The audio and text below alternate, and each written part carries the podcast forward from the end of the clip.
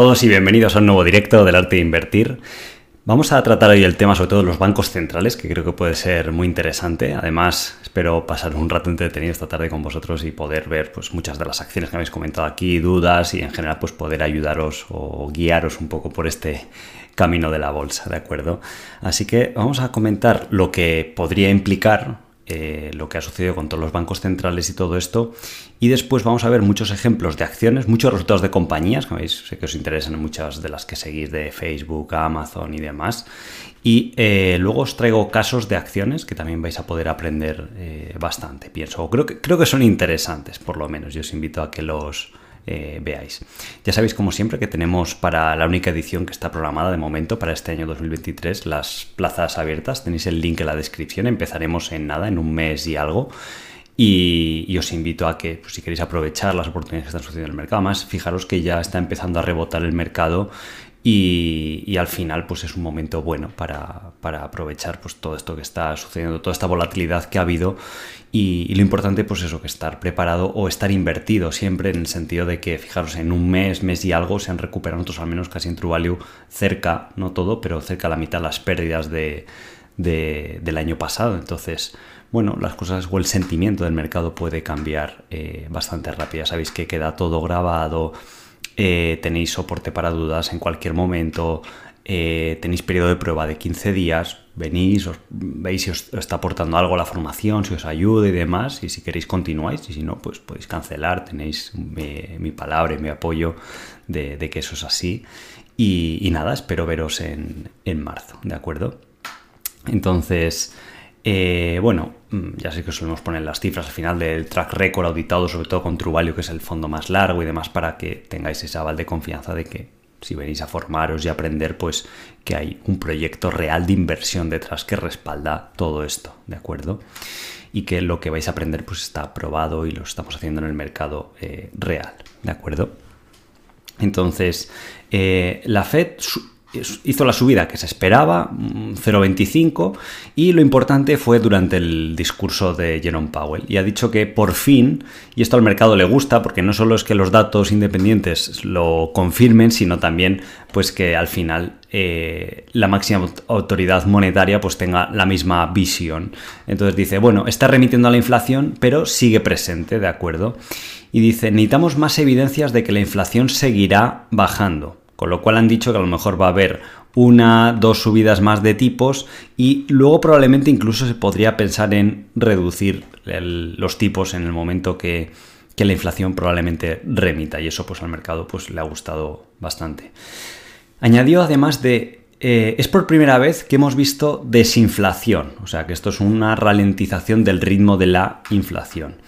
Y remarcaron que cada vez puede haber más un aterrizaje suave. Ahora vamos a ver esto que implica, os voy a traer una serie de gráficos, tablas para que los podráis eh, comprender mejor lo que es el famoso aterrizaje suave, que fue lo que pasó, por ejemplo, en anteriores ciclos de subidas de tipos que la gente pensaba que causaría una recesión muy grave y tal, por ejemplo, la del año 1994, pues fue un ejemplo de aterrizaje suave, donde la Fed lo orquestó bastante bien, midieron bien los tiempos, hubo un poco de volatilidad como ahora, no tanto como ahora, porque ha habido un poco más de miedo, porque partíamos de una parte más sobrevalorada, pero hubo un año ahí de transición y luego hubo cuatro o cinco años bastante, bastante buenos. Y paralelamente todo esto iba en contraposición con Michael Burry, que ya sabéis que sigue bastante bajista o bastante negativo, y simplemente en su cuenta, cuando había estado esta euforia, sobre todo eh, miércoles, jueves y viernes que subieron mucho los mercados, pues ponía el tweet de directamente sell, vender, esto es un rebote y demás no está siendo un rebote del todo sano en el mercado. En el mercado normalmente lo que queremos ver que rebota son las acciones más sólidas, las que estaban más baratas y demás, pero sí que hay un punto de preocupación que podría ser que está rebotando aquello que era la burbuja del 2021, las acciones algunas de menos calidad, y ahora os voy a traer algunos ejemplos realmente llamativos de, de lo que estaba sucediendo. Entonces aquí podemos ver las nuevas previsiones de la inflación. Estas son de Goldman Sachs, pero se pueden ir midiendo con los datos que ha habido, que se han estado publicando mes a mes de la inflación y se espera, como veis aquí, para mayo, junio de este año que ya retornemos a niveles del 2 o el 3% de, de, inflación y que descienda con, bastante fuerza.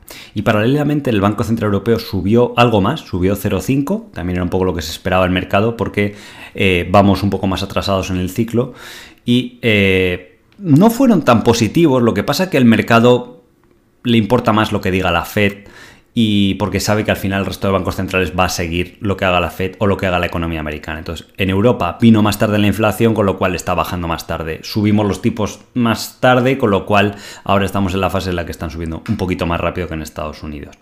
Entonces, eh, remarcó que probablemente hay una subida de tipos adicional, seguramente del 0,5, otra vez en la siguiente reunión, que será en torno a mitad de marzo. Y después de estos 45 90 días, pues revalorar la situación y debería, debería estar bastante mejor para lo que es mayo o junio. Esto se está empezando a sentir en la economía real, especialmente el sector inmobiliario, igual que en Estados Unidos, que se ha parado bastante. Hoy estaba viendo ya que había las primeras noticias de bajadas de precios de las casas en grandes ciudades como Madrid Barcelona, que habían subido mucho pues, por esta situación de tipos bajos.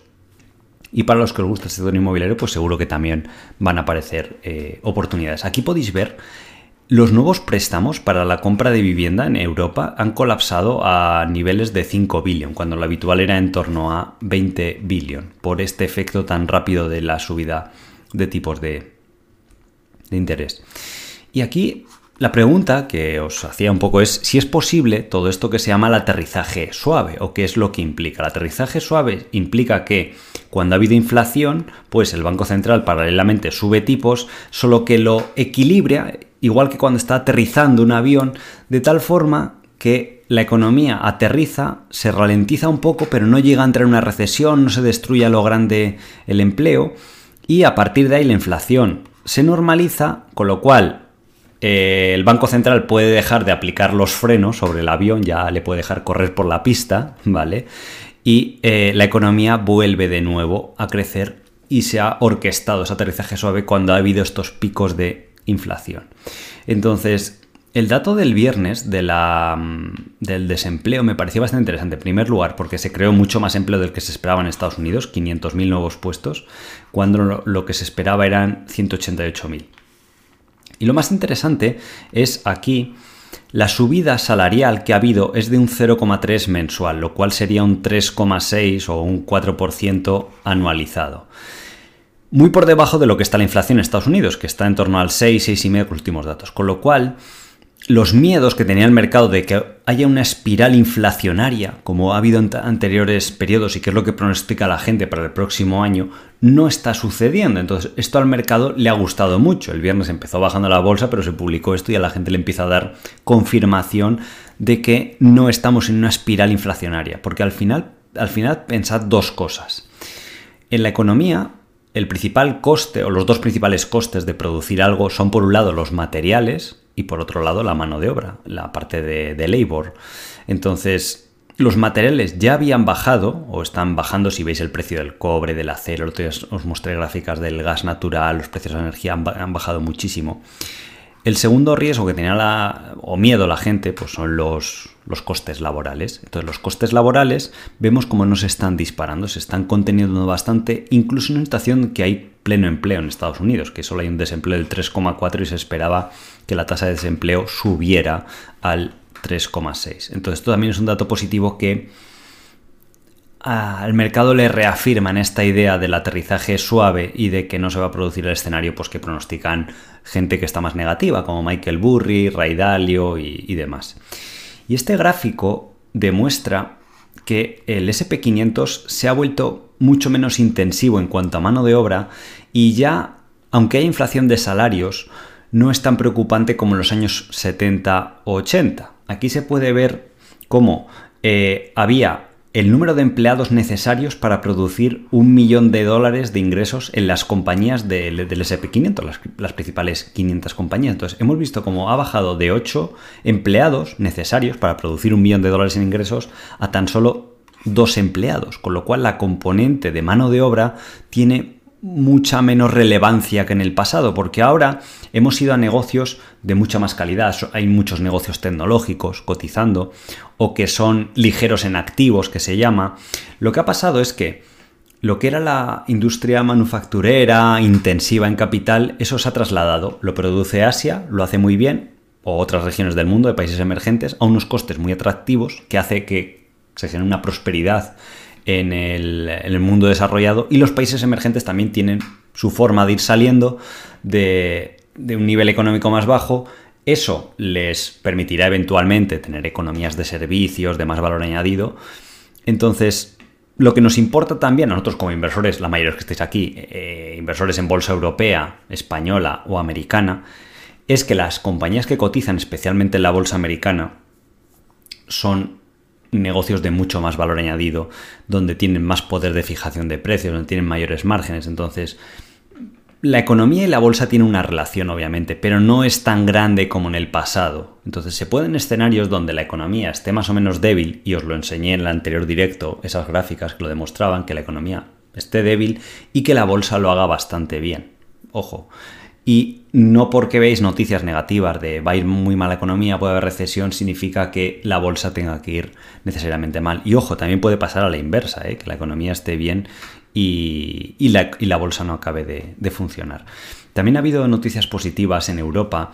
El, índice de, actividad económica y de servicios en Alemania por fin ha retornado otra vez a la expansión. Llevaba varios meses de, de, contracción, que es peligroso cuando baja esta línea gris. Veis que ha coincidido con anteriores crisis como el 2008, 2011 o el 2020. Pues es peligroso que fuera esta zona y eso al mercado pues también le empieza a, a gustar esa idea.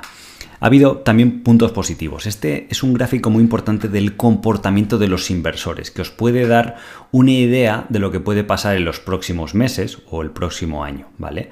Este gráfico muestra en Europa, ¿vale? Muchos de los que estéis aquí, seguro pues que invertís en la bolsa europea y demás, los flujos de capital a diferentes clases de activos. Tenéis las equities, que son las acciones, tenéis deuda de países emergentes y demás.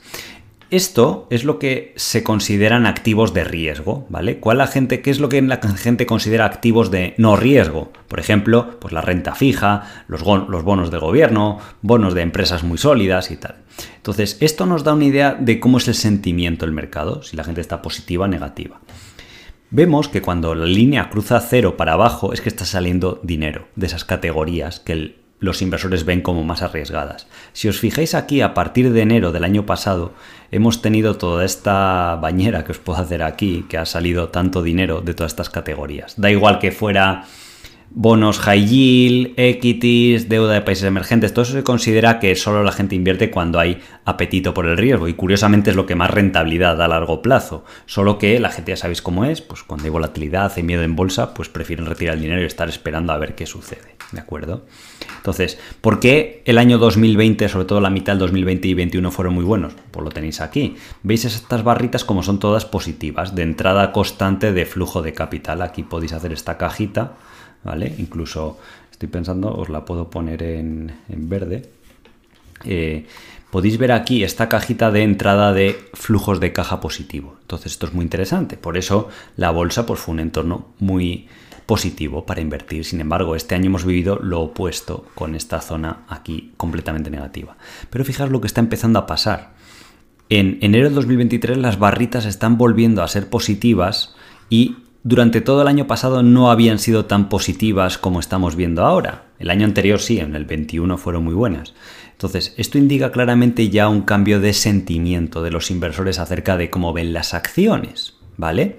Entonces, lo habitual, puede que cambie el sentimiento, pero lo habitual es que luego haya unos cuantos meses o año entero, pues de eh, optimismo, ¿vale? Estaría bien ver este gráfico en más años, pero esto es positivo. Y fijaros los rendimientos que ha habido para los que estéis invertidos y estéis siguiendo el mercado. Em, nosotros, por ejemplo, en Truvalio con la subida del, viernes probablemente estaremos en más 12 en Truvalio y Truvalio Compounders, mientras que el año pasado pues acabó en menos 24, menos 25, o sea, prácticamente la mitad, bueno, hay que tener en cuenta el efecto de la capitalización compuesta, cerca de la mitad, se ha recuperado en tan solo un mes y algo, ¿de acuerdo? Entonces, con simplemente estas pequeñas entradas que ha habido de capital. ¿Qué ha pasado la gente estar negativa a positiva? Imaginemos si esto se mantiene, pues unos meses porque van saliendo datos buenos y tal, y puede haber sorpresas positivas a nivel macro también, porque el, el punto, la negatividad que había era muy alta.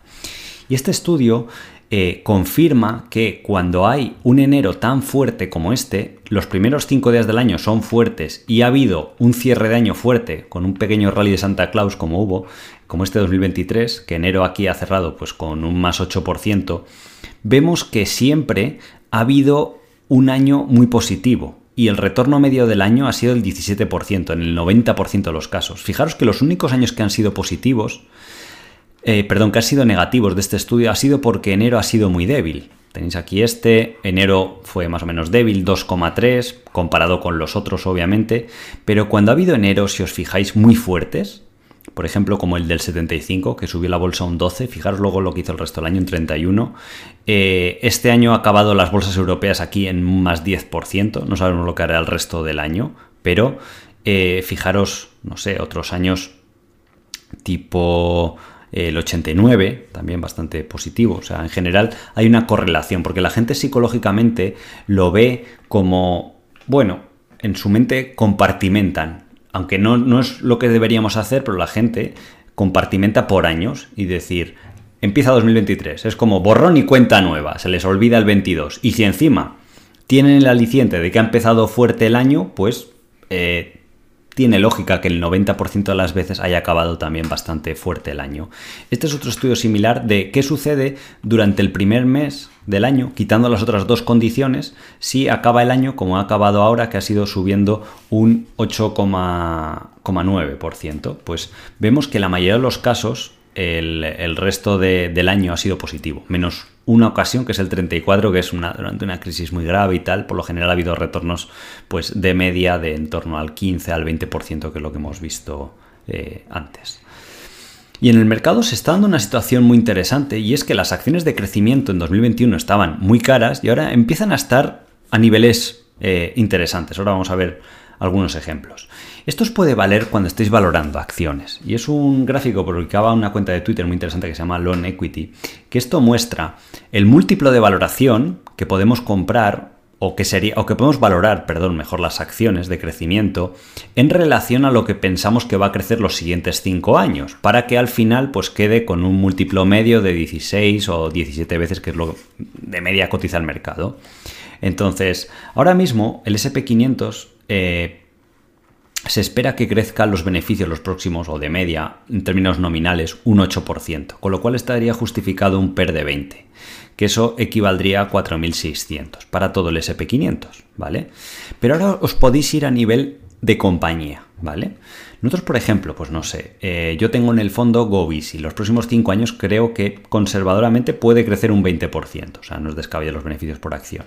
Podría estar justificado valorar a... Esto sería el equivalente a más de 30 veces beneficios. Pues sí, pero está cotizando a solo 8 veces beneficios, para que os den idea de la divergencia. Tenemos Nagarro, que pienso que puede crecer realistamente en torno al 24. Puede que sea en torno al 30, y eso es el objetivo de la compañía, y creo que lo puede lograr, pero bueno, un 24. Esto justificaría valorar la empresa, según este estudio, a 2,5 rentabilidad, que esto equivale a PER 40. ¿Vale? Pero ahora solo está cotizando a 15 veces de este año, ¿vale? De unos 120 millones que va a ganar, capitaliza 1.800, pues son 15 veces. De las hipotéticas, 40 veces, si finalmente, ojo, se da el crecimiento. Hay empresas como Google, que va a crecer menos, ¿vale? Que podría crecer en torno a un 12, estaría aquí. Esto equivale 4% de yield, de earnings yield, a per 25.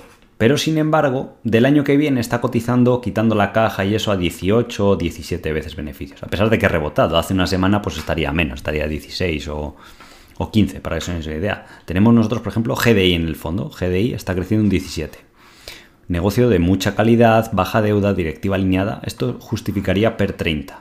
Para que nos hagamos un earnings yield del 33 es per 30. Sin embargo, eh, a pesar de que ha subido algo, ¿de acuerdo? Estará cotizando ahora mismo a 13 o 14. O sea, hay muchas acciones, sobre todo medianas y pequeñas, que se esperan altos crecimientos los próximos años y que están aisladas un poco de ese ruido económico, ¿vale? Compañías, pues el otro día dio Gaidas Nagarro pues, de crecer un 20 eh, en un año que es débil, que de los resto años se debían ser, y que, bueno, parece estar aislado ese movimiento y aún así el mercado, y vosotros tendréis otras en vuestras carteras, que las ofrece a menos de la mitad de una valoración justa de este año, que si luego encima factorizamos el crecimiento futuro y demás, y, hay muchos ejemplos de esta clase de compañías. Eh. Tenemos Savaria, por ejemplo, en el fondo, que va a crecer en torno a un 10, un 15, y que no está a per 25, estará a per 12, por ejemplo, de, de este año, per 13 como mucho. ¿vale? Aquí se puede ver cómo las acciones de crecimiento ya han retornado casi a la media de valoración histórica. Sí que es verdad que las value han rebotado algo y están todavía un por debajo de la media histórica, pero ya se ha cerrado esa divergencia. De hecho, este otro estudio que lo que hace es el restar el PER o la valoración de acciones de crecimiento contra las de valor, vemos cómo ha eh, vuelto a niveles que se podrían considerar atractivos. Aquí es la media, pues estaría por debajo de la media. Por ejemplo, en el año 2011, 2012, pues fueron momentos excelentes para invertir en compañías, algunas de las de crecimiento más famosas que conoceréis, pues Microsoft, por ejemplo, desde esos años ha multiplicado por 10 veces en bolsa. ¿Por qué? Porque estaban muy baratas en relación a el mercado en general o en relación al crecimiento que tenían. Entonces hemos pasado de una situación de cosas muy exigentes, donde se pagaba mucho por el crecimiento, a situaciones pues mucho más interesantes. Aquí también os dejo una lista de algunas de las acciones con crecimiento más famosas, con mucha ventaja competitiva, y esto es una lista pues, que se recopiló con lo que se consideran los mejores modelos de negocio, las empresas con mayor ventaja competitiva, que deberían sufrir menos ante una crisis, que tienen unos beneficios eh, más predecibles o mayor poder de fijación de precios, que es muy relevante en este entorno de inflación y que os puede valer pues, para empezar a hacer vuestros primeros análisis, estudiar compañías y, y demás, ¿de acuerdo? Eh, un punto interesante es eh, estudiar los resultados de las compañías, que he visto que muchos me habéis preguntado en esta época, pues puede ser un, es ya un poco un clásico del canal. La gran noticia ha sido Facebook, que al mercado le gustó mucho, o sea, los resultados si uno los ve de forma aislada, pues son débiles, porque decreció, decreció un 4%, teniendo en cuenta el efecto divisa, quizás es mantenerse un poco, y los beneficios por acción pues colapsaron un 52%. ¿Y por qué subió un 28% en un solo día más las jornadas anteriores? Porque al mercado le gustó bastante el hecho de que afirmaron de que iban a reducir el gasto para este año, tanto a nivel de gasto operativo como a nivel de nuevas inversiones en todo esto el metaverso y demás, que la gente pensaba que se le había la cabeza a Mark Zuckerberg y parece que ha entrado un poco en razón y al final el propio mercado te ha llevado a esa bajada, ese proceso reflexivo que decías ahora, la propia bajada te hace reflexionar como gestor del, del negocio pues de lo que estaba haciendo. Entonces, este año van a bajar mucho los beneficios, desde los 13 dólares del año anterior a un rango de 8, con lo cual eh, está casi en 200, eh, sería un PER de 22 veces, ¿vale? Entonces ha habido... Eh, es importante pues, recordar que ha rebotado ya bastante. De hecho, lo que os decía antes, durante estas últimas semanas de mercado ha rebotado muchas de las cosas que estaban sobrevendidas y eso normalmente no se considera un entorno tan sano o que solidifique esa recuperación en bolsa. Esto que veis aquí es un índice de que aglutina las compañías que tenían mayor negatividad o mayores cortos. Entonces podéis ver cómo han rebotado desde un nivel de 70 a 102. Es casi un rebote del 50%. Es bastante alto. Sí que es verdad que el año pasado el performance que tuvieron todas estas compañías donde había tanta negatividad pues era muy negativo. ¿En qué se ha traducido esto? Que cosas en compañías que estaban muy mal el año pasado, tipo Coinbase, en un solo mes, ¿vale?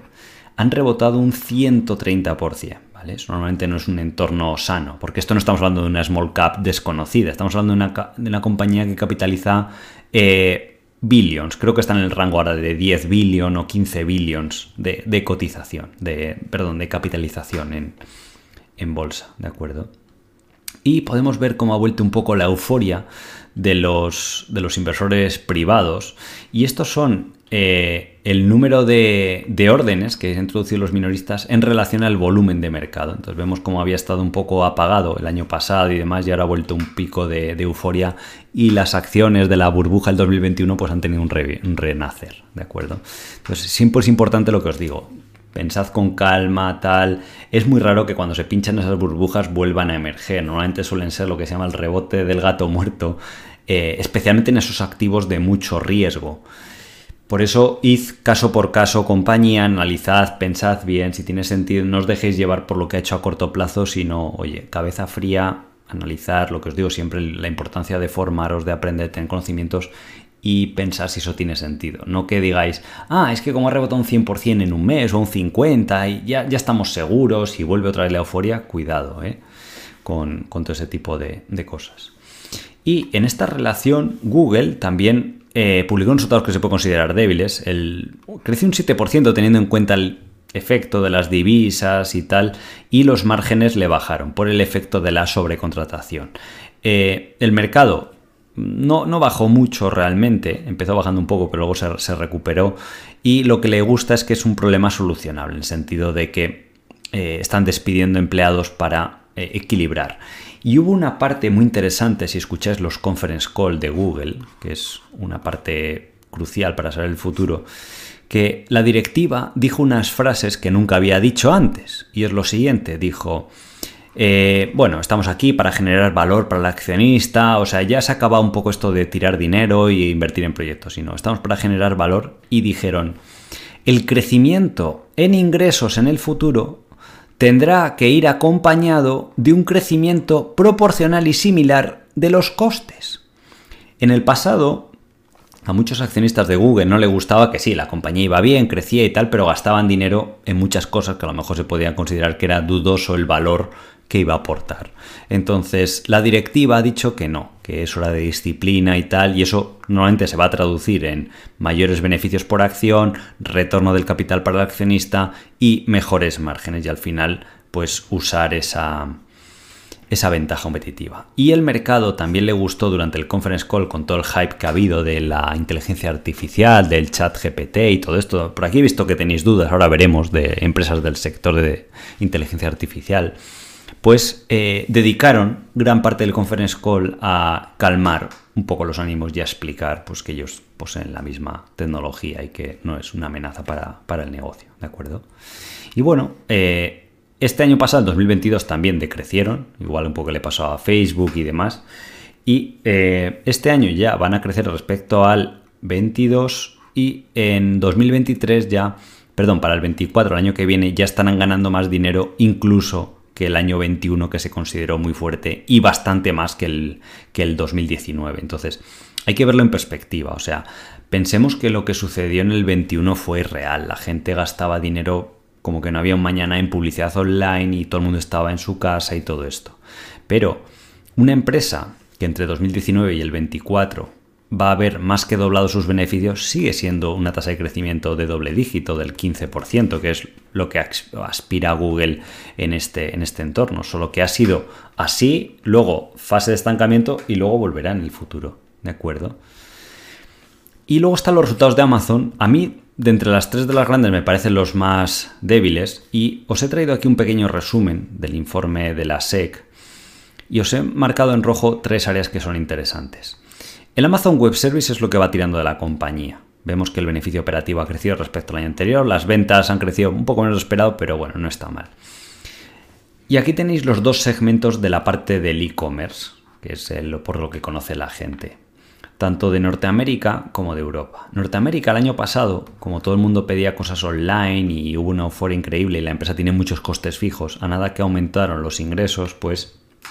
Eh, tuvo muchos beneficios durante el año entero, tuvo 7.000 millones de beneficios, pero fijemos lo que ha pasado este año, que se ha normalizado y ha pasado a perder en esa línea de negocio 3.000 millones. Y en el e-commerce internacional, que es más pequeño, pero está creciendo eh, bastante, han decrecido. Hemos visto aquí que han pasado de 127 a 118 billions. Sí que es verdad que la divisa te ha afectado, pero es que han pasado de perder. El año pasado ya la gente se emocionó, pensaba que estaba pues perdiendo solo un billón y las pérdidas se han multiplicado por 7 hasta 7 billion. Entonces, esto claro, le resta 10 billion de lo que gana la parte del Amazon Web Service, que era lo que hasta ahora tiraba de la compañía. Entonces, Amazon necesita pensar o hacer algo y decir cómo voy a alcanzar la rentabilidad en estas líneas de negocio. Yo pienso, lo pasa que es una empresa que piensa muy a largo plazo. A nada que hiciera una subida de precios del 3 o el 5%, que con la marca que tiene, lo fiel que es el cliente, vamos, yo al menos, porque te suban un 3 o un 5 a todos los productos, no dejarías de comprar probablemente o el típico cliente. Y para una compañía que un 5% sobre 300 billion, pues estamos hablando de 15 billions de beneficio. Entonces, en vez de, en vez de perder 3 billion, pues tú te lo aumentan a más 12 billion. ¿Vale? Y aquí en el segmento internacional, pues un 3-4% de subida de precio, o un 5, pues hace que en vez de perder 7 billones, a lo mejor pierdas solo 2. Y que el Amazon Web Service, que ahora gana 22 billion, en 2 o 3 años te gane 30 billion, pues te vas a una empresa que de beneficio operativo ya empieza a tener 40 billion o 50, nada que tira aquí un poco también la parte de publicidad y tal antes de impuestos y luego después de impuestos pues a lo mejor se queda en, 40 billion de, publicidad y free flow sería algo más por las depreciaciones y amortizaciones. Pues bueno, empieza a justificar un poco la, valoración que, que tiene. Y creo que ese es una salida fácil que tenga la compañía, solo que como piensan tan a largo plazo, creo que su plan, aunque tampoco te lo dicen, es acaparar mucha cuota de mercado, o sea, ser un gigante tremendo, porque tienen el pulmón financiero para soportar eso durante muchos años, y eventualmente con pequeñas subidas de precio y tal, puede ser muy interesante lo que, lo que se logre, ¿de acuerdo? Pero hay que tener mucha paciencia con este tipo de, de compañía. Entonces podéis ver aquí como los free cash flows que genera pues son negativos. Además, eh, esto es teniendo en cuenta el, cash flow que genera de su actividad, restándole todas las inversiones que está haciendo, porque todavía sigue invirtiendo en crecimiento Amazon. Y el problema es que estas inversiones las está generando o las está sufragando con deuda, con lo cual la deuda empieza a aumentar y eso pues también le pone eh, nervioso a los, a los inversores. Y finalmente pues está Apple, que Dentro de las tres es un poco lo que se podía esperar, ha decrecido un poco, pero también ha influido todo el tema de China, del confinamiento que ha habido y eso, pues el dólar que ha estado muy fuerte, entonces sin quitando eso, pues hubiera sido un año de transición, de estar estable. La buena noticia, como os pongo aquí abajo, si veis, es que sigue recomprando acciones, sigue devolviendo dinero al accionista y eh, está generando unos buenos beneficios por, por, acción. Ha tenido algo de disrupción en las cadenas de suministro, entonces, pues bueno, tampoco es que haya habido tan, tantas sorpresas negativas, ¿de acuerdo? Entonces, ahora vamos a ver ejemplos de compañías o situaciones interesantes. Entonces ya sabéis que no son recomendaciones bajo ningún concepto de compra o de venta. Tenéis que saber que si invertís en bolsa tiene, tiene riesgo, por eso es lo que os digo siempre. Eh, formaros, aprender. Yo encantado, si queréis venir a la próxima convocatoria de invertir, os llevaré de la mano, veréis todo este proceso, cómo se hace, es una formación totalmente completa. O sea, es lo que a mí me hubiera gustado aprender, pues es lo que os enseño en el curso y no, no hay más. Por así decirlo, me, he vaciado en el, en el curso, ¿vale? Y eh, las opiniones que yo tenga de las compañías, pues tienes que saber que son subjetivas, que el futuro no está escrito y que eh, nadie puede saber lo que, lo que va a generar o no la compañía. Así que podemos tener un rango, un indicio de dónde, dónde puede estar. ¿De acuerdo?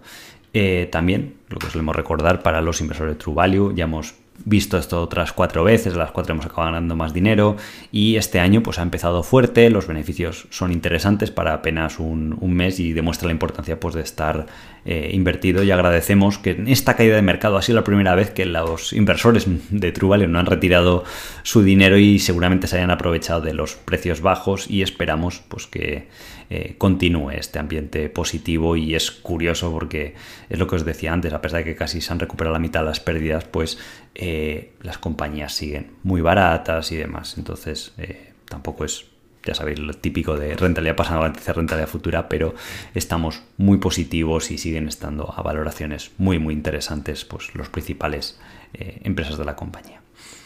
Aquí os he traído un caso interesante de lo que puede darse en una compañía que a lo mejor no son tan bien entendidas por el mercado y que tiene una serie de partes móviles que involucra a la vez una situación especial, con un cambio de modelo de negocio, con una valoración por debajo de la media del mercado, en una región además que hay mucha negatividad, como es una compañía de Reino Unido, pero a la vez Reino Unido no deja de ser una región estable y lo que os digo para invertir nosotros hemos estado comprando muchas compañías últimamente de, Reino Unido, ¿vale?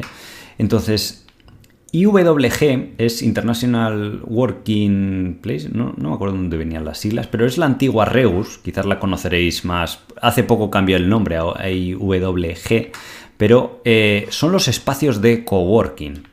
Si habéis visto, pues esto es la típica oficina de Regus, para, son espacios que llaman de oficinas flexibles. Cuando va una compañía a una nueva ciudad, pues llama al Regus de turno y dice, yo quiero espacio para 20 empleados y ellos ya te dan todo hecho, te ponen el mobiliario que tú quieras, te instalan los teléfonos, internet, para que solo lleguen los empleados y se sienten y se sientan en un entorno pues cómodo.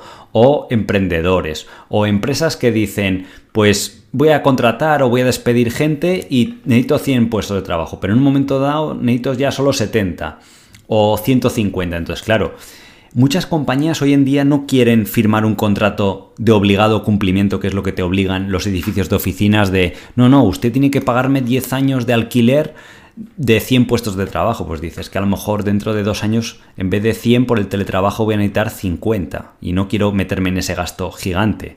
Entonces, cada vez el mundo tiende más a lo que se llama el espacio de oficina flexible. Entonces, Regus es la mayor compañía del mundo y hasta hace poco estaba el WeWork famoso que acabó siendo mm, no un fraude, pero sí cercano al fraude, con una valoración increíble y, está en una situación financiera muy complicada. Y la gente tenía miedo de esto, pero al final pues se ha, pasado un poco el miedo y no, llegó a suponerle una amenaza a la compañía. Entonces, se estima que dentro del mundo el 30% del espacio de oficina va a ser flexible a futuro, va a ser este modelo muy sencillo, de, es casi como enciendo o apago la luz, ¿vale? Desde el 3%, que es en la actualidad, se estima que puede llegar al 30%, ¿de acuerdo? Entonces la empresa tiene un plan muy ambicioso de crecimiento y puede que acelere el crecimiento porque ha cambiado el modelo de negocio. Y dije, pues qué idea más interesante para, eh, o qué cosa más interesante para compartirla aquí con vosotros. La empresa de 2010 al 15 creció, prácticamente dobló tamaño y del 15 al 20, a pesar de que estuvo el confinamiento, que fue muy complicado para el negocio, ya habéis visto en el gráfico cómo bajó, pues casi dobló el tamaño. Entonces, la empresa eh, ahora a corto plazo espera tener 3.000 localizaciones, 3.000 eh, regus en el mundo. Y aspira en 2030 a tener 30.000. O sea, estamos hablando de multiplicar por 10 el tamaño de la compañía en 8 años. Esto equivale a una tasa de crecimiento del 30%. ¿Qué pasa? que en el pasado el modelo de negocio de la empresa era yo alquilo una oficina muy grande y luego la subalquilo. ¿Vale? ¿Qué pasa? Que eso te exige mucho capital y muchos compromisos de pago y te pone un riesgo financiero grande porque viene una crisis, la gente se da de baja y tú tienes que seguir pagando el alquiler y la tienes vacía la oficina. Entonces la empresa estuvo pensando, además con todo esto que pasó del bicho y tal, del confinamiento, y se inventó el modelo franquiciado y se inventó el modelo de coinversión, donde el propietario del edificio pues se hace socio de Regus. Entonces esto a Regus lo que hace es explotar su marca, ¿vale? Eh, nosotros somos clientes, por ejemplo, en las compañías de, Regus, eh, y la verdad que ofrecen un buen servicio, es la empresa que más variedad tiene, es la más sencilla y todo. Entonces, ellos se han dado cuenta que el valor es la marca. O sea, esto es clave para el modelo de negocio. Y cuando lo leí dije, Joder, qué interesante, porque es lo mismo que pasaba en el sector de los hoteles. Hace 50 años, cuando Hilton iba a abrir un hotel, pues compraba un terreno, construía ahí un edificio y luego pues lo explotaba, eh, alquilaba habitaciones o lo que fuera. Pero de unos años para acá las empresas de hotel se dieron cuenta de esto mucho más temprano y ahora el que construye el edificio, el que desembolsa muchos dólares, pues es un REIT o una SOCIMI o un fondo de inversión o alguien así que quiera una inversión que da poca rentabilidad pero muy estable. Y Hilton es una marca y lo que tiene es el modelo negocio asset light que te permite crecer mucho o Sheraton o quien sea, ¿vale? O Intercontinental Hotels y todos estos. Entonces ellos van ahí, te gestionan y te cobran una comisión sobre las ventas. Pues Regus dijo lo mismo, oye, hay franquiciados, hay gente que de su bolsillo está dispuesta a alquilar oficinas, yo le doy los sistemas, la marca, todo, igual que hace una franquicia, y que ellos luego lo gestionen, que le van a dar mejor servicio a las empresas que se instalen en esas oficinas, se van a sentir más a gusto y tal, y yo le voy a cobrar una comisión por esa, ese know-how que le doy. Entonces, de esa forma pueden crecer mucho más rápido con menos capital y con menos riesgo en el negocio. ¿De acuerdo? Y por eso ahora proyectan un crecimiento tan, tan grande. Eh, de hecho, para las compañías que alquilan estas eh, oficinas, pues tienen ciertas ventajas, sobre todo que elimina el IFR 16. Esto es que antes, en el pasado, alquilar una oficina no era una deuda. Entonces, con Regus no te tienes que comprometer en cinco años. Entonces, se sigue considerando un alquiler para el cliente, con lo cual elimina deuda, aunque sigue siendo un gasto, pero por lo menos no aparece como una deuda en tu balance, con lo cual el rating de esas compañías pues es eh, mejor y les da mucha flexibilidad a las, a las empresas. Entonces, la empresa obviamente en 2021 vemos aquí los resultados que sufrió mucho. Eh, antes de invertir en crecimiento ganaba 41 millones y este año ya la rentabilidad de la primera mitad se ha disparado muchísimo por, por el efecto de la reapertura de la economía. La empresa presenta cifras pre-growth porque es un modelo de negocio donde la contabilidad es un poco diferente o complicada de entender. Tú cuando abres un centro de oficinas nuevo, tarda dos años o un año y algo en llenarse al completo o ponerse a una capacidad donde te pase de producir muchas pérdidas a muchos beneficios. Es, es curioso porque es un negocio de muchos costes fijos. Por eso el modelo de negocio anterior que tenía la empresa de asumir todo el riesgo financiero, pues cuando venía una crisis hacía que a los inversores pues no les gustara, la acción bajaba mucho y tal. Entonces, esos centros, cuando la empresa crece mucho, tardan un tiempo en dar rentabilidad. Por eso hay que ver la empresa en términos pre-growth de EBITDA, ¿vale? Entonces, la empresa ha dicho que va a facturar 3 billion y que puede hacer márgenes del 30% de EBITDA con lo cual sería casi un billón de EBITDA o es lo que espera cuando se recuperen finalmente las métricas de antes del confinamiento. Aquí podemos ver como el margen EBITDA antes del confinamiento estaba en el 30 y este año pues solo está en el en torno al 20, ¿de acuerdo? Entonces eh, debería converger a eso, a un billón de EBITDA.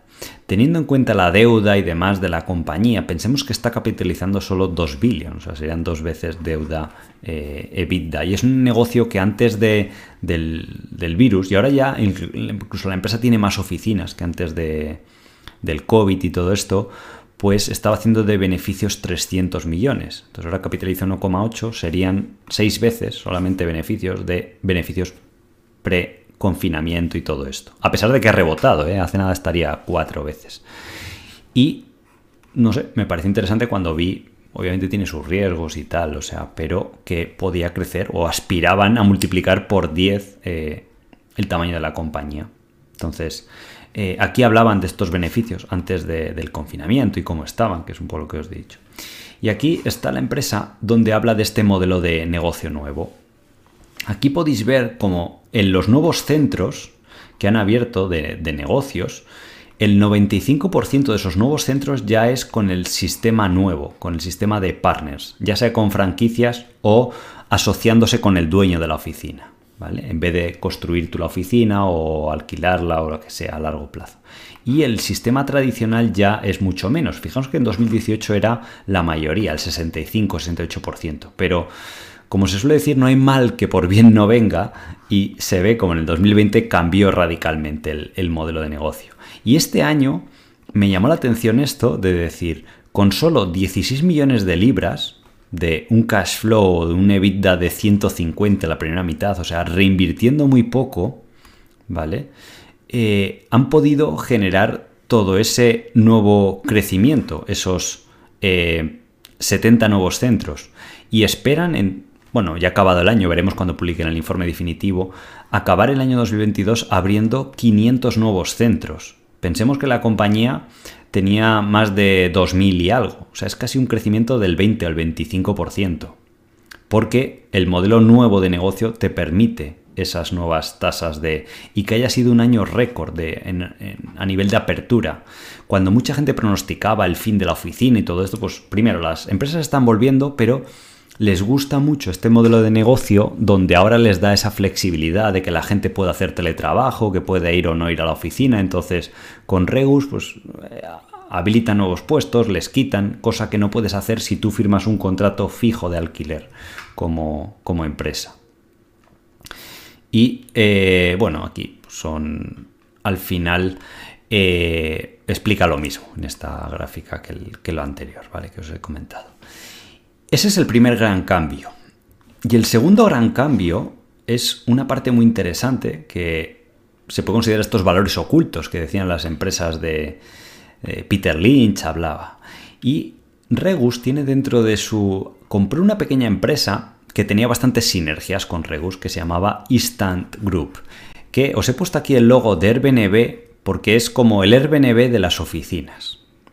Esta empresa que ha comprado ahora a Regus, que tiene mucho sentido que la una con la marca Regus, em, lo que se dio cuenta es de, oye, hay muchos propietarios o edificios de oficinas que están vacías, que no se hace nada. ¿Por qué no ponerlas en una plataforma para que una persona o una empresa que vaya a instalarse o que necesite hacer una reunión o no sé qué, pues se meta una app y pueda reservar un espacio de oficinas en una ciudad, Madrid, Barcelona, donde sea.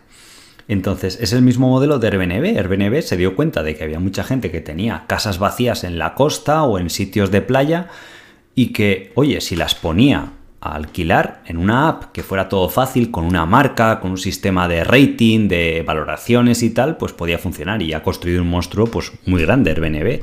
Pues esto mismo es lo que está haciendo y es probablemente la empresa líder a nivel mundial, Instant Group, que está dentro de IWG o que es Regus. Entonces, la empresa tiene ahora mismo una red de 30.000 edificios en su plataforma, en 170 países. O sea, es prácticamente... Esto equivale a... Bueno, y 24 horas al día, en 40 idiomas. O sea, equivale a todo el mundo 24 horas al día y 30.000 edificios. O sea, en casi las principales ciudades del mundo se puede reservar y está teniendo un crecimiento espectacular. Ha pasado de perder dinero, como muchas de estas startups, a este año generar 50 millones de vida y para 2024 se estima eh, que puede generar 100 millones de vida, ¿vale? Entonces, claro, si uno se mete a las presentaciones y está un poco escondido, si veis esta línea que pone aquí, pone tienen intención de hacer un spin-off y listar, sacar a bolsa de forma independiente esa plataforma, esa división de Regus para ponerla en valor. Entonces, claro, esto en eh, la bolsa, una clase de acción tecnológica con EBITDA positivo y generando beneficios, y con este crecimiento tan bárbaro que está teniendo de 30, 40% anuales, se puede valorar a múltiplos muy altos. No sé si 15 veces EBITDA, 20 o 25 en una hipotética salida a bolsa sobre 100 millones de EBITDA o 70 millones de EBITDA, pues equivaldría prácticamente a lo que capitaliza ahora mismo. Y eh, Regus, ¿vale? O sea, Regus ahora mismo pues puede hacer un, un billón de EBITDA, o incluso quitando algunos costes, 800 millones. Simplemente sacar a bolsa esto le restaría 100 millones, pero esa salida a bolsa valdría 2 billones. Y 2 billones es lo que capitaliza, o sea, es curioso. Y te quedaría toda la parte restante para de esa forma aflorar el, el valor. Esto fue un poco lo que vi eh, cuando ocurrió la spin-off de Nagarro, vi una empresa que dentro tenía algo que valía más que la propia empresa y la iba a sacar a bolsa para capitalizar eh, eso. Y quitando la spin-off de Nagarro, pues la operación fue espectacular, o sea, fue ligar por 5 o 6 veces, ojo. Y con esto no quiero que nadie se emocione y salga mañana a comprar acciones de Regus ni nada. Yo os lo explico para que aprendáis, primero, si os sucede en otra inversión, pues que tengáis referencias y podáis ver. Yo lo que intento enseñar a los alumnos también durante el curso es que vean las inversiones de un punto de vista multidimensional, que las empresas no son estáticas, sino que se mueven, evolucionan, puede haber cambios y este es un cambio muy interesante como, como ejemplo, ¿de acuerdo? Entonces no, no quiero que nadie invierta en esto ni tal, sino que si os gusta y además para que veáis como un pequeño avance, luego el curso es más avanzado y vais a ver si esto os gusta, pues obviamente luego el curso que es de pago pues es mucho más avanzado y tiene cosas eh, más interesantes, o la, la parte de formación continua y tal, pues os, va a aportar eh, valor, ¿de acuerdo? Y os va a servir pues para vuestros esfuerzos de inversión. Entonces, con este negocio hicieron una jugada maestra, porque se gastaron solo 270 millones de libras en comprarlo. Era deficitario, pero claro, al meterlo en su plataforma de Regus, con su marca, se lo pueden promocionar porque Regus tiene contactos o es prácticamente la mayoría de las compañías del mundo, las principales, son clientes ya de Regus. Entonces, simplemente les dice, oye, para los empleados, cuando se muevan, tal, tenéis esta app que os da esta flexibilidad y yo simplemente voy a cobrar una comisión. Y los dueños de los edificios de oficinas están encantados porque lo tenían vacío, pues de repente le empiezan a sacar una rentabilidad muy interesante. Entonces, la compañía vemos como además, gracias a este proceso de negatividad del año 2022, cotiza en Reino Unido y tal, pues la valoración en 2021 estaba en 8 veces EBITDA y ahora ha bajado a 5. El resto de métricas esto no le hagáis mucho caso porque por la contabilidad del negocio y tal hay que calcular un beneficio ajustado, que no es lo mismo que sale aquí. Entonces, la mayoría de negocios sí que lo podéis mirar, pero en este negocio, como mucho, podéis mirar la valoración por EBITDA o calcular vuestros propios modelos, ¿de acuerdo? Entonces, bueno, pues espero, eh, creo que os puede gustar, os puede resultar eh, interesante. Dole, también me preguntabais mucho, por fin ha habido novedades. Veis aquí que desde mínimos, que llegó a estar en 7 dólares, pues ha rebotado con fuerza casi un 40% hasta 11 dólares. Y esta gran subida de aquí, pues se debe de nuevo a una operación corporativa como lo de IWG para aflorar valor. ¿Qué fue lo que sucedió? Que decidieron vender la división de ensaladas y vegetales preparados y todo esto, que al final eh, se lo vendieron a otro competidor que es Chiquita Holdings, que es la empresa que comercializa Chiquita Brands. Conoceréis las bananas y tal. Ya sabéis que Dole es muy fuerte en todo el tema de, pues, de banana, piñas y todo esto. Y eso es un oligopolio a nivel mundial. Está Dole, Del Monte y Chiquita. Entonces le vendió una división y era una división muy problemática, era la que menos le gustaba al mercado y demuestra el valor que había dentro de la compañía. Es decir, el mercado pensaba que esto no valía nada, que era un problema y se sacaron 300 millones de dólares. Y esto apenas es el 15% del EBITDA de la compañía. Bueno, menos. Es un... Era un 10%, ¿vale? Eran 40 millones de EBITDA en años normales, era bastante cíclico, y la empresa de 400 millones de EBITDA se va a quedar ahora haciendo 360. Entonces, hay que... O sea, es entendible por qué subió, pero hay que recapacitar un poco, ¿vale? Eh, el 10% se valora en 300 millones. Con lo cual el 100%, haciendo una regla de 3, y estos son 290, pues el total, que serían 2.900. Eh, ¿vale? Aquí serían 293, pues serían 2.900. Hay aproximadamente 100 millones de acciones, pues sería 29 dólares. Hay que restarle la deuda, que tiene 800 millones de deuda, se va a quedar ahora, pues eso equivaldría a restarle 8 dólares por acción. ¿vale? Sería 21, está 11. Em, entonces, eso normalmente cuando tienes compañías con buenos equipos directivos y tal, pues eh, tratan de, hacer ese tipo de operaciones. Aquí podéis ver como esa división, la de los vegetales frescos, de ensaladas y todo esto, que además habían tenido problemas de intoxicación y tal, y que al mercado no le gustaba, en un año normal como el 2020, o por encima de lo normal incluso, pues hacía 40 millones de EBITDA. Entonces esto equivale a que valoraron esa división a unas 8 o 7 veces y media EBITDA.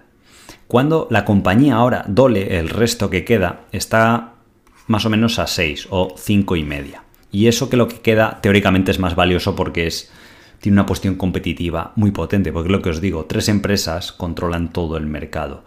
Y es un mercado de fruta que es muy estable, la gente siempre va a necesitar comer fruta, aunque sea, aunque haya recesiones y tal. Y por fin también los costes de transporte, y de producción de esa fruta pues están, están bajando, que también eso al mercado pues le daba eh, miedo, por así decirlo. Ahora además es curioso que en bolsa va a tener el mismo nivel de deuda, porque antes tenía un poquito más que Fres del Monte, que es la tercera que controla el mercado. Entonces vemos como esta empresa, que según los analistas y otros partícipes del mercado, piensan que está peor gestionada o que es de menos calidad incluso, cotiza nueve veces EBITDA. Eh, Dole se va a quedar haciendo 350 millones de EBITDA.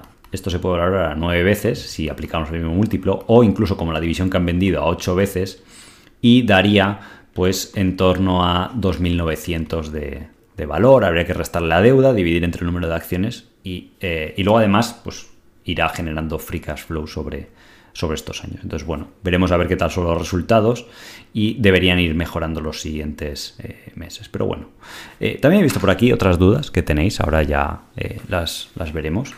Y dentro de estas compañías de crecimiento que hablamos antes, tecnológicas, pues hay empresas que todavía han bajado, se están recuperando, pero que todavía les queda de máximos. Por ejemplo, F5 Networks llegó hasta 210 y hasta 150. Esta empresa se puede considerar de bastante calidad y lo que hace tiene una posición competitiva bastante grande. Lo que hace es eh, software y hardware para optimizar centros de datos de las compañías, el típico sistema de cloud computing que te puede montar una AWS y demás, para ver cómo se exprime al máximo esos centros de datos, esos servidores, pues tienen un software o servicios y demás que optimiza eso. Yo tampoco soy experto en el sector, aquí seguro que hay alguien del sector que lo entiende o que incluso conoce la empresa, pero eh, la tasa, hay un dato importante en esta compañía, la tasa de renovación de los clientes es superior al 95%. Eso significa que los clientes están de media con la compañía más de 20 años, para que nos demos una idea de lo crítico que es lo que hacen. Tampoco es que crezca mucho, pero eh, vemos cómo este año va a crecer de un 9 a un 11% y los beneficios por acción a un nivel superior porque está recomprando acciones. Entonces, aquí podemos ver cómo los servicios de suscripción son altísimos, o sea, los 80%. Prácticamente a principio de año ya sabe lo que va a ganar para el resto del año. Y el otro 20 que queda no es una cuota recurrente que tienen que pagar los clientes, pero suele haber poca variación. A lo mejor si hay una recesión, pues en vez de ser eh, y decreces tú un 10%, pues es un 2% en el total de la facturación, lo que le puede afectar, como este año 2020, que ha sido un poco más eh, débil porque el 2021 pues fue bastante intenso. Luego además es una compañía muy resistente a las crisis y eso se demuestra pues en la crisis del 2008-2009 podemos ver cómo el beneficio operativo eh, no descendió esos años y siguió creciendo, creciendo a un buen ritmo. Y luego, para finalizar, lo que os digo siempre, cuando las compañías no son de altísimo crecimiento, sino que bueno, van creciendo a un buen ritmo, es importante que devuelvan el dinero. Entonces, si veis aquí no paga dividendos, creo que es mejor recomprar acciones porque siempre han estado a un múltiplo bajo, pues vemos que casi todos los años del cash flow que generan de estos 700 millones, pues te devuelven 700 millones, 600, aquí 100, esto creo que es el año del confinamiento, obviamente por razones de incertidumbre, pero todos los años ha sido pues eso, 500, 700 millones y eso ha hecho que el beneficio por acción crezca más rápido y que eh, la acción pues lo haya hecho bien. Y como muchas de las historias que os cuento este año, porque son diferentes que el 21, pues la valoración ha bajado. La media histórica de estos últimos 10 años de esta compañía era 16 veces, que tiene sentido que sea 16 veces, porque es un negocio que crece en torno lo que crece el mercado, a lo mejor un poquito más, pero como es una empresa más pequeña y el mercado suele estar a 16 veces, pues es lo que ha estado. Pero, sin embargo, ahora pues se encuentra cotizando con descuento, ¿de acuerdo? Por esa negatividad que ha habido y por pues, porque a veces la bolsa pasa como el año pasado, que 2021, que estaba más eufórica la gente y te pagaban 20 veces y ahora pues dicen, oye, pues 10, 12 como máximo, ¿vale? Entonces, bueno, vamos a ver algunas de las acciones que me habéis comentado por aquí. He visto algunas acciones grandes tipo CRM, inteligencia artificial y demás. Tenéis el link en la descripción para, para el curso. Recordad que son Estará abierto la inscripción por tiempo limitado y siempre se cierra antes o bastante antes de que empiece el curso, entonces no lo dejéis para, el último momento y si lo que os ha gustado y os gusta ese método de aprender, sobre todo ahora más, pues con casos prácticos como vemos aquí en, los directos, pues en la escuela es en mucho más profundidad y veis para que tengáis más eh, referencias y podáis acelerar vuestro proceso de, aprendizaje, ¿de acuerdo? Entonces, em, tengo por aquí muchas dudas. Em, ¿habéis, me habéis comentado de estas de inteligencia artificial si conozco alguna que cotice. Hay una, pero eso es lo que os digo. no es tan buena idea como podéis pensar. Uno cuando empieza en bolsa dice, ah, la inteligencia artificial está yendo bien. O el cloud computing, voy a comprar empresas de ese sector. Depende del precio que estén. Pueden ser o no un buen negocio. ¿Vale? Es mejor ir caso por caso, no de decir, ah, porque este sector vaya bien, compro y me da igual todo, quién sea la empresa, si la directiva es seria o no es seria. Dentro de la inteligencia artificial está C3 ahí. Y como ha habido todo este hype del chat GPT y tal, pues de estar aquí medio agonizando y tal a 11 dólares, pues veis que se ha ido vertical hasta 25 en apenas un mes y medio. Pues hombre, y veis aquí el pico volumen y tal. No sé si es un entorno muy sano, pero si vais simplemente a la valoración decís, pues hombre, es que no produce ni beneficios, veis aquí que está en rojo, son siete veces ventas, que y tampoco se sabe cuándo va a ser rentable la empresa. Sí que es de las más fuertes, pero nadie lo sabe. Y a lo mejor es esta otra nueva que no cotiza y tal. Entonces, esto era un consejo que es que no es lo que os lo de yo, lo decía Warren Buffett, decía, porque la época cuando empezaba a invertir Warren Buffett, la gran innovación a principios de siglo era el automóvil. Entonces decía Warren Buffett, había 100 compañías o más de 100 cotizadas en bolsa de automóviles. El 95% de esas quebraron y la gente perdió todo. Y como grupo agregado, la mayoría de la gente que invirtió ahí lo hizo mal.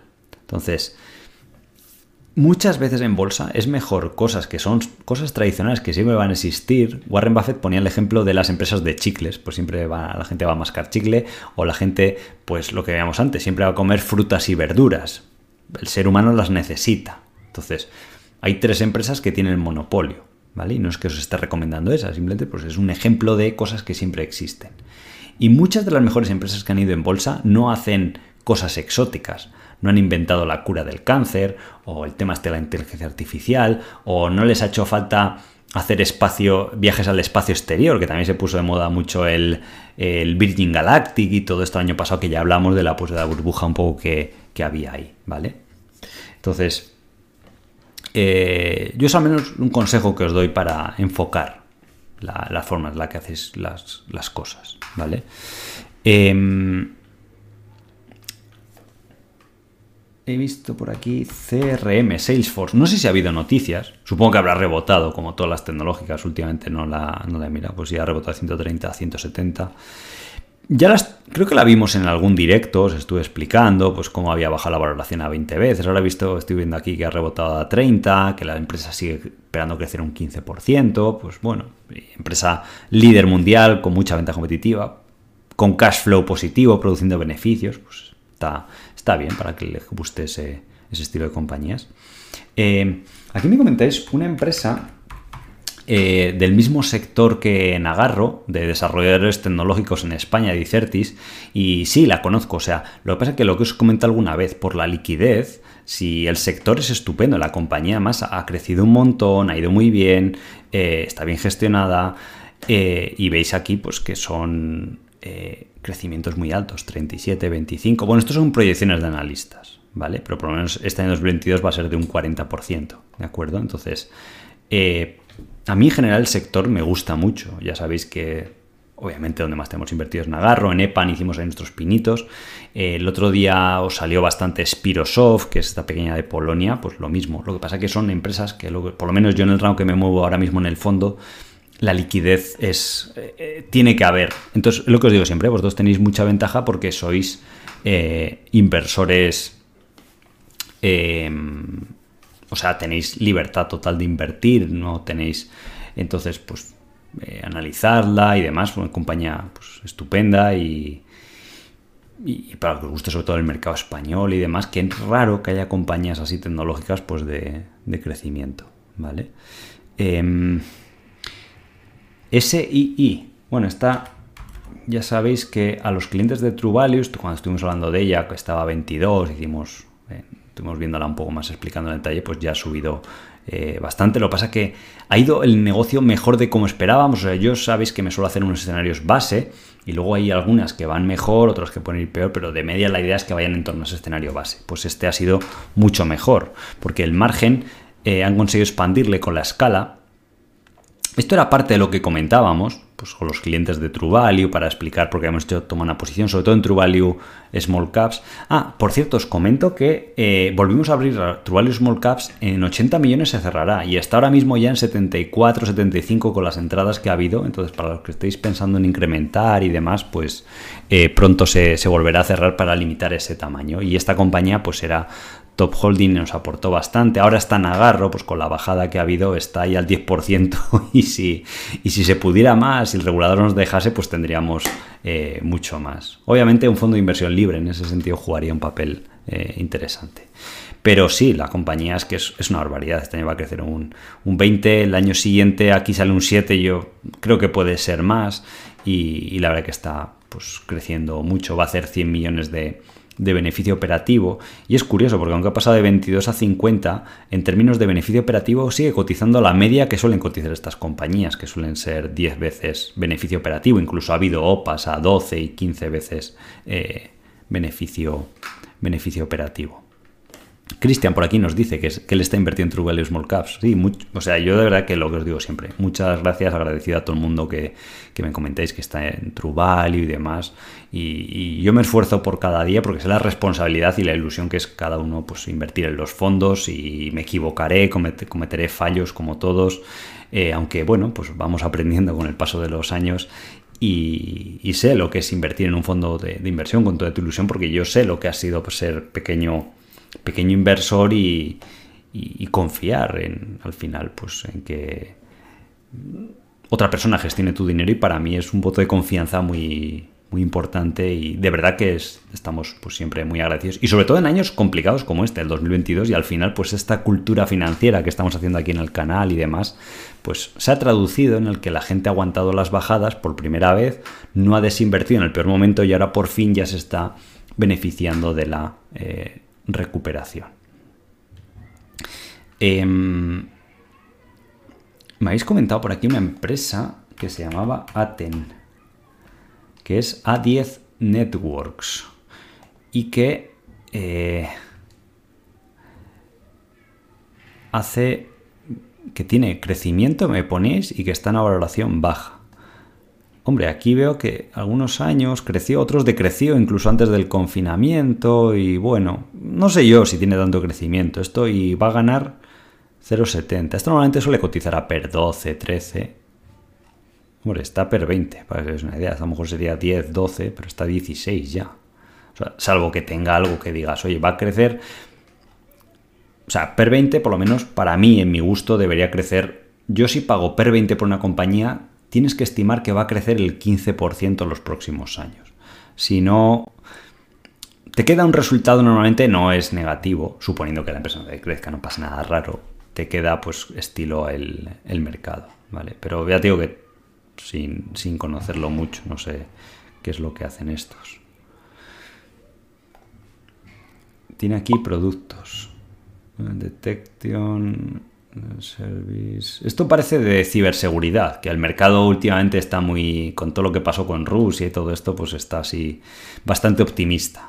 Entonces, creo que puede haber influido eso en la valoración. No sé si cómo ha ido. Pensad que todo el sector tecnológico ha bajado y estas compañías de ciberseguridad fueron las únicas que no bajaron, pero por mucho que se veía en las noticias, eh, luego no se está traduciendo. Si veis, o sea, las que iban bien, siguen yendo bien, como Fortinet, eh, Palo Alto y todas estas, pero que tampoco se ha visto una aceleración por lo que ha pasado con tema de Rusia, que la gente decía, no, todo el mundo se va a liar a invertir y tal, no, no ha pasado. Entonces, Cuidado con lo que os digo siempre, también invertir en base a noticias, expectativas económicas. Eso pasó con el hype que hubo también lo mismo que está pasando ahora con la inteligencia artificial, hubo hace años, me acuerdo, siempre lo comento, con las impresoras en 3D. Y la gente salía ahí y te sacaban vídeos de, mira esta impresora que ha impreso aquí eh, una, una, ala de un avión y ya pues los suministradores de alas de Boeing y Airbus no valen nada y porque se va a imprimir todo y bueno, pues se generó ahí una burbuja con las impresoras 3D que hicieron como la gráfica esa, la de C3 ahí, que hizo así, pero luego hicieron así también, ¿eh? Y, no, y tú mirabas los fundamentales, las ventas, los beneficios, y no se traducía en nada aquello. Entonces, eh, ¿qué más hay por aquí? Intel la vimos la semana pasada. Ah, Berry Global. Berry Global publicó resultados. Eh, al mercado le gustaron, ¿vale? Yo, si os doy mi opinión un poco, sí que es verdad, a nivel de ventas, eran un poco débiles, pero bueno, a nivel de beneficios y sobre todo lo que al mercado le gustó es que dijeron que iban a retornar ya mucho dinero al accionista, que no iban a hacer tantas adquisiciones, iban a reducir un poco el nivel de deuda, que era por lo que penalizaba el múltiplo en bolsa, que iban a recomprar acciones, que iban a reducir el nivel de, de ratio de apalancamiento objetivo a largo plazo, eso también le gustó mucho al mercado, entonces hizo que en pocos días pues pasara de 58 a 64. ¿Vale? Entonces, en ese sentido es positivo. Y eh, los problemas que ha habido de costes por el aumento de materias primas, pues ya se han normalizado. Entonces, estos son los resultados del Q4. Cuando sean los, de, los del siguiente trimestre, pues se, se normalizarán un poco más. Hay una empresa que os gusta bastante que es Pool Corporation. Esta es la empresa dominante en artículos y, y, productos para el mantenimiento de piscinas en Estados Unidos. Y la empresa la verdad que es buenísima. Y además es el tipo de producto recurrente, que si tú tienes una piscina y no lo usas o no lo compras para hacer el mantenimiento, pues se estropea. Entonces, con este cambio de tendencia que ha habido en Estados Unidos, porque la empresa es de Estados Unidos, que la gente se muda más a Florida, a sitios de sol donde se instalan más piscinas, hace que pues haya habido un boom. Entonces veis aquí en el 2020 cómo le crecieron mucho las ventas y en el 21, incluso en el 22 y se espera que el 2023 pues sea un poquito más flojo. Y eso ha hecho también que los márgenes de forma permanente pues hayan subido del 10 al 15%. La empresa ha manifestado, ha manifestado que puede que se comprima un poquito el margen, pero que esperan mantenerlos y hay que reconocer que para la calidad del negocio, si consiguen mantenerlos y consiguen generar pues 18 dólares de forma sostenida, aunque pasen un año o dos sin crecer, porque normalmente la empresa venía de crecer bastante antes del confinamiento, podéis poner aquí, entre el 2012 y el 19, el beneficio por acción creció una barbaridad, crecía al 19%, porque no solo es crecer en ventas, sino recompraban acciones y tal. Entonces realmente, si hace 18 y cotiza a 400, pues equivale a un PER de 25, que es lo que suele estar. Entonces, luego de a partir de ahí es el crecimiento que ya vaya a tener. Sí que es verdad que hasta hace nada había bajado a 300, que sería un PER de 15 o 16. Pero son acciones muy seguidas, que el mercado ya pues sabe de la calidad, entonces por eso el, cotizan a ese PER pues tan más exigente. ¿Vale? Con el riesgo, con el riesgo añadido, porque siempre os digo, no solo es que veáis el upside de las inversiones, es el riesgo de que el tema del confinamiento, con el tema de las piscinas, vuelvan a un punto de ventas más normal, con márgenes más bajos y los beneficios bajen a 12, 13, 15 dólares. Y claro, si, gana 12 y está a 400 dólares, pues son como per 30 y algo. ¿vale? Entonces eso es un riesgo eh, importante para toda esta clase de, compañías.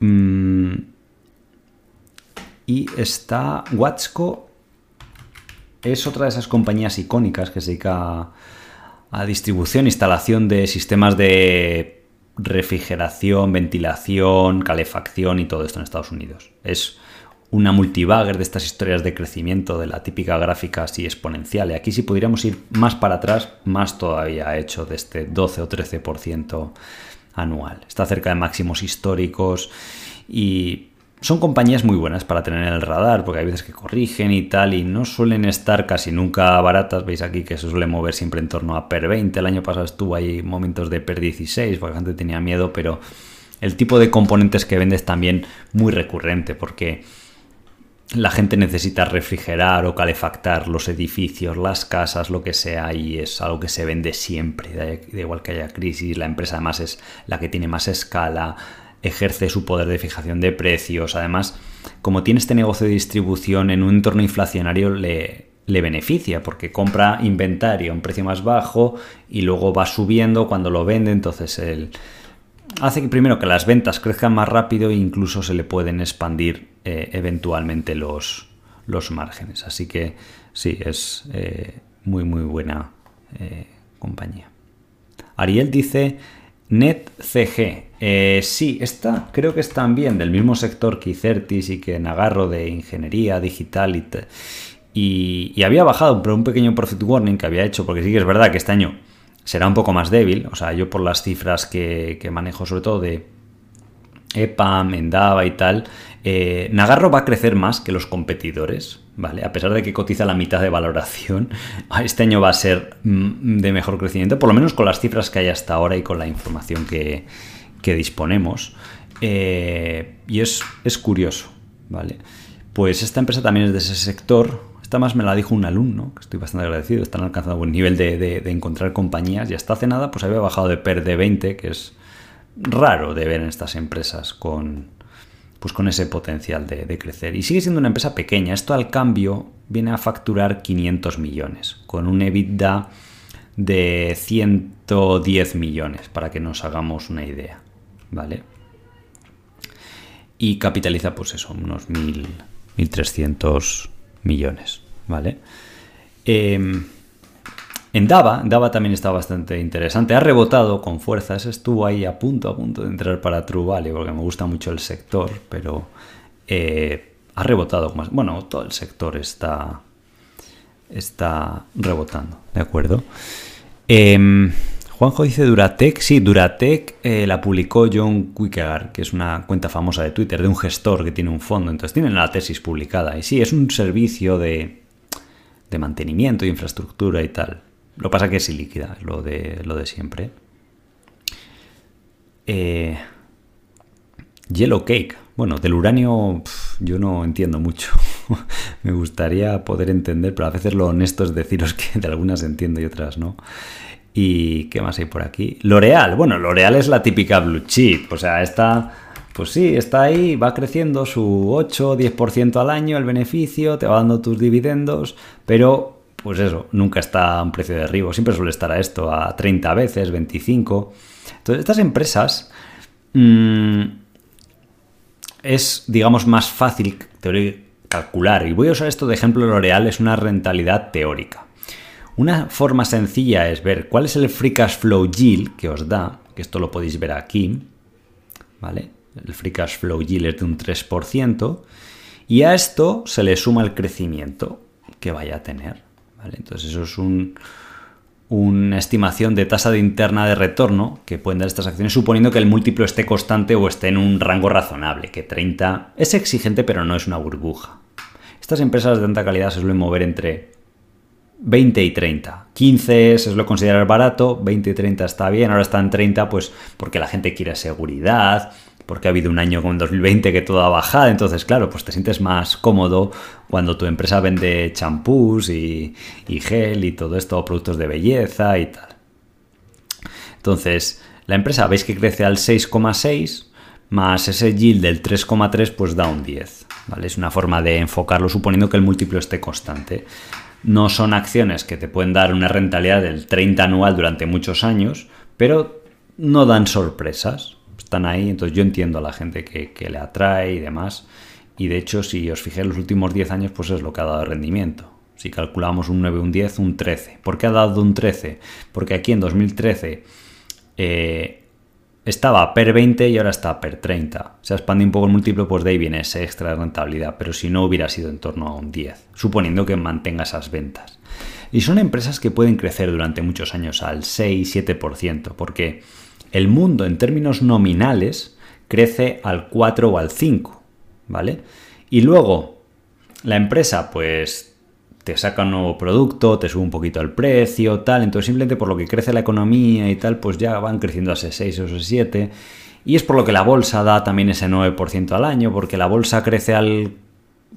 El mundo crece al 4 o al 5 y luego la rentabilidad, el free cash flow yield de la bolsa es también ahora mismo de un 3 o así, pues 4 o 5 más 3 te da un 8 más el dividendo y todo esto, pues más o menos es por lo que la bolsa da, ese rendimiento y probablemente sigue siendo así en el futuro, por mucho que escuchéis mensajes negativos y demás. Yo ya sabéis que las portadas usamos clickbait porque es como funcionan los algoritmos y tal. Y si algún día cambian los algoritmos, pues nos adaptaremos y haremos otra cosa. Lo importante es que podamos compartir aquí una tarde y estar, pues, eh, compartiendo este hobby que tenemos entre todos de, de la inversión y tal. Pero yo soy muy optimista con la bolsa, con la renta variable. Habrá años difíciles como el año pasado, pero los próximos 5 o 10 años la expectativa de retorno es, es, esa y es, primero, mayor que en la renta fija, que en liquidez y que en otras clases de, de inversiones, ¿de acuerdo? Um, Texhon. Texhon me habéis puesto aquí, que la seguís, que hace un profit warning. Eh, esta es una compañía que está muy mal entendida. Nosotros Hemos hecho un poco de trading ahí, por así decirlo, con ella. Cada vez que bajó a 6 y luego rebotaba a 12 la hemos vendido y últimamente ha vuelto a este rango. Esto es porque la empresa lo que hace es transformar algodón. Es la mayor empresa del mundo cotizada en este sector. Lo que hace Texhon, a ver si os lo pongo aquí, y en este sector es muy importante la escala, ¿vale? Es tomar la materia prima, lo que es el, algodón, lo que veis en la, nuevamente en fotos, y transformarlo en hilo de algodón. Y luego ese hilo se vende a empresas que fabriquen prendas o, lo que sea, ¿vale? Entonces, este es el hilo, estos son estos hilos de algodón que produce la compañía. Esto es casi un commodity, con eso lo que importa es la escala. Entonces, la empresa pues eh, tiene fábricas en el sudeste asiático normalmente, aunque ahora está expandiéndose a Centroamérica, creo que se ha expandido a Nicaragua y demás, porque también es mucho más barato ahora que para fabricar estas cosas textiles y, y la escala es lo que le da esa ventaja en costes. Entonces, es una empresa muy buena. ¿Qué pasa? Que la empresa, cuando compra el algodón, os voy a enseñar aquí la... Porque esto también aplica para otras empresas y os puede dar una idea para que comprendáis mejor los negocios cuando vais a invertir, sobre todo si dependen de un commodity. Si vais a ver aquí commodities, en, Investing y bajáis para aquí abajo, estará el... Eh, a ver, ¿dónde está? El cotton. Eh, seguro que vosotros lo estáis viendo antes que yo, porque es una de las principales materias primas. Mm, orange juice, tal. Aquí está, el US Cotton, ¿vale? Esto es lo que compra Texhon o una empresa textil. Entonces, podéis ver cómo en 2022 con la inflación que había se fue por las nubes, se fue a 140.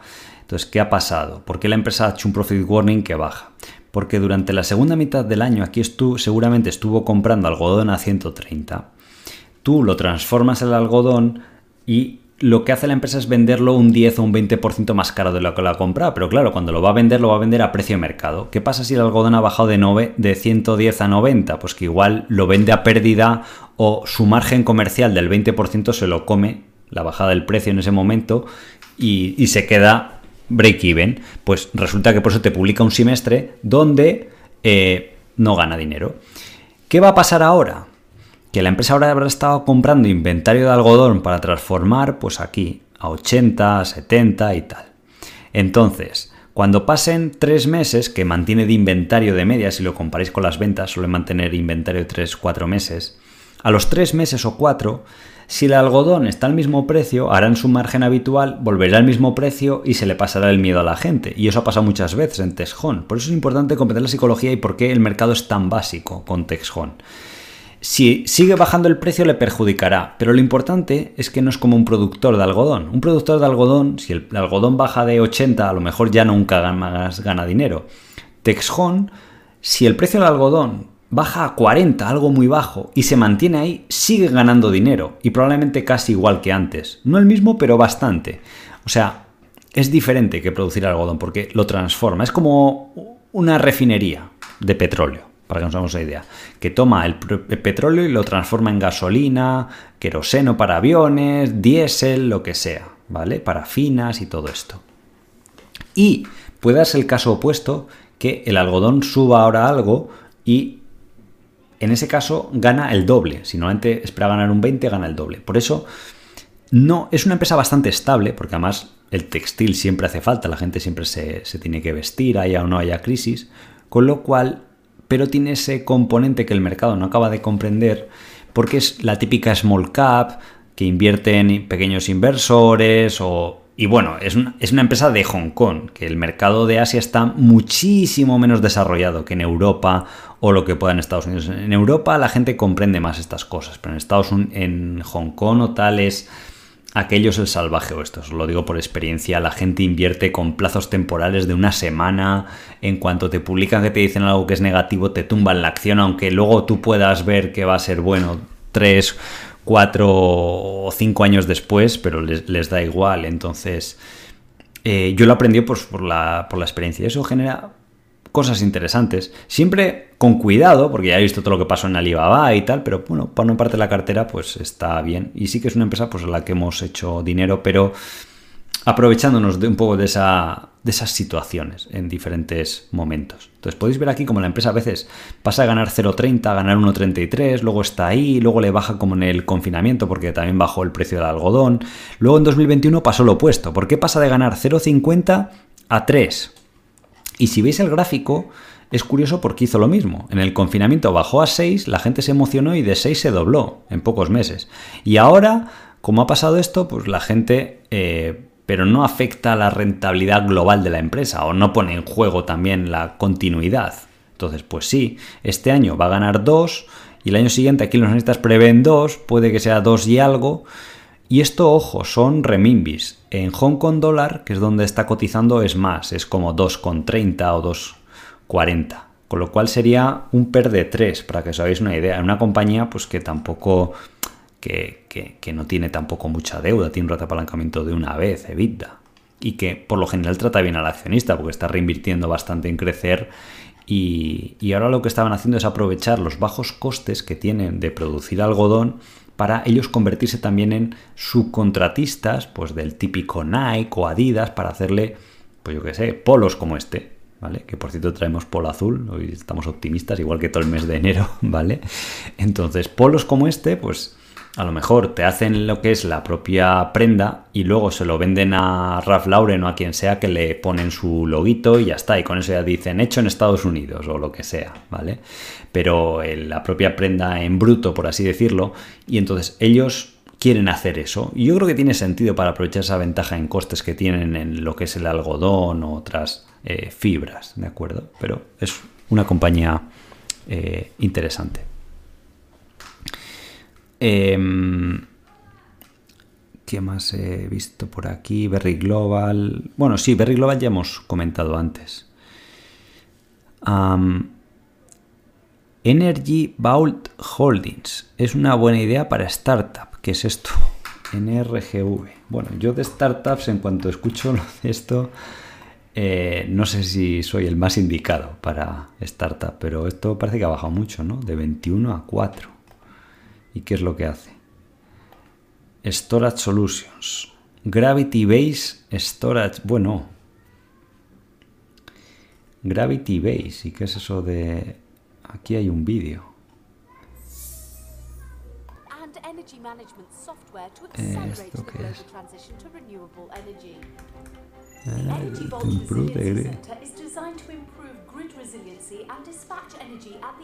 Es como un nuevo sistema de almacenamiento de energía, porque la verdad que sí que hay... Bueno, voy a bajar el volumen ya. Eh, es como que hay... El mayor problema de la energía, de generación de energía, es almacenarla. Entonces, bueno, parece una compañía que ha inventado algo y tal. Hay que ver luego si realmente esto va a ser una ventaja competitiva o si te lo pueden copiar otras empresas, si es viable como negocio. ¿Vale? Parece que el año que viene sí que van a generar EBITDA, pues parece. Parece que está creciendo bastante, hombre. Si en el futuro llega a hacer estas cifras que salen aquí de 250 millones de EBITDA, no sé cuánto capitaliza. En relación a eso es poco, ¿vale? Porque el Enterprise Value neto de deuda es 300, pues sería una vez EBITDA. Pero esto es casi más invertir lo que tú pones en, estar, en, una startup que cotiza en bolsa, pero es más complicado o tiene un nivel de riesgo diferente. Seguro que a lo mejor si sale bien el upside es, es más alto, ¿vale? Jordi me dice BBVA o Intel, pues no lo sé, ahí no, tampoco os quiero recomendar, igual ninguna de las dos, ¿vale? Pero bueno, ahí hacer vuestro propio análisis. Yo lo que quiero es que, que aprendáis, ¿vale? Eh, veo por aquí me preguntéis también muchas de small caps, de, de y tal. Estas, hasta que no publiquen resultados, es que tampoco ha pasado nada. Si sigue estando bien y muchas, vamos, el 80-90% de lo que invertimos en Truval no es cíclico, es muy estable, muy predecible y que bueno, si baja la bolsa pues se ponen más baratas. Eh, luego las polacas, estas sí, hemos visto antes Spirosoft, Dinopolska, está bastante bien. Prosegur en España, sí, la típica empresa Value, también es, es interesante, está hay una directiva alineada y tal. Y eh, GK Software, es una empresa alemana. GK Software. Eh, sí, esta está creciendo al 20%, creo que también me la recomendó algún alumno. Bueno, más que al 20, crece al 11. No sé si es que luego se expanden los márgenes un poquito y tal, pero bueno, va bien. ¿Vale? Va creciendo un 7, 8 dólares de beneficio, está per 20.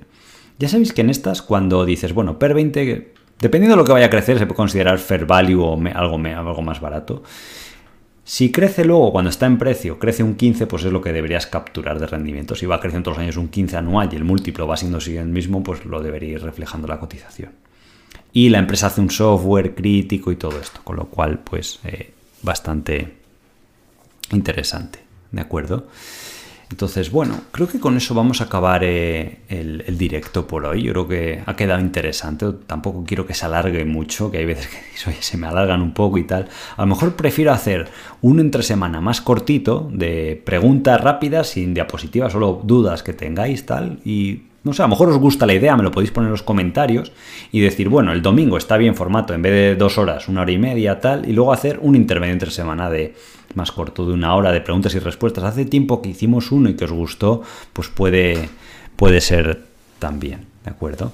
Para que, pues eso, podéis aprender a analizar pues, por vosotros mismos las compañías y todo esto y que, y que os resulte interesante, ¿de acuerdo? Así que nada, espero veros en, el próximo domingo, en el próximo directo y también a los que estéis interesados en el curso, pues sois bienvenidos. Además tengo preparadas un montón de cosas interesantes. Además recordad que es en directo toda la información que veamos, casos de compañías.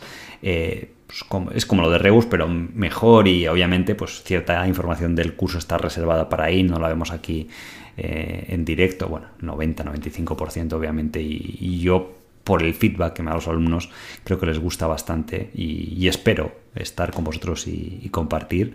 Y ya dentro de poco será también el webinar de, de que también sé que os gusta el webinar trimestral. Y nada, muchas gracias por, haber asistido, que hayáis aprendido algo nuevo de cómo funciona la bolsa, cómo funcionan las compañías, un poco más por dentro. Eh, y que, y que en general disfrutéis de la bolsa y entendáis que, pues que hay momentos difíciles, como el año pasado, toda mitad, finales, pero que también hay momentos pues, de disfrutar. Ahora se está recuperando el mercado, estáis ganando dinero, estáis con otro ánimo y eso también es, es bueno. Y al final, pues lo que hablábamos en otros directos de, pues todo se pasa, siempre cambia el sentimiento del mercado, parece que está cambiando, veremos si se afianza, pero en 3, 5 años la historia será diferente y es lo que os tenéis que enfocar, ¿de acuerdo? Así que nada, eh, un abrazo virtual para todos vosotros y vosotras, que al final pues me deis mucha energía de seguir estando aquí me sirve pues para compartir, desconectar con vosotros y, compartir pues este, esta afición que, tenemos entre todos y que, y que pues yo disfruto mucho al menos. Así que un abrazo y un saludo y buena inversión. Hasta luego.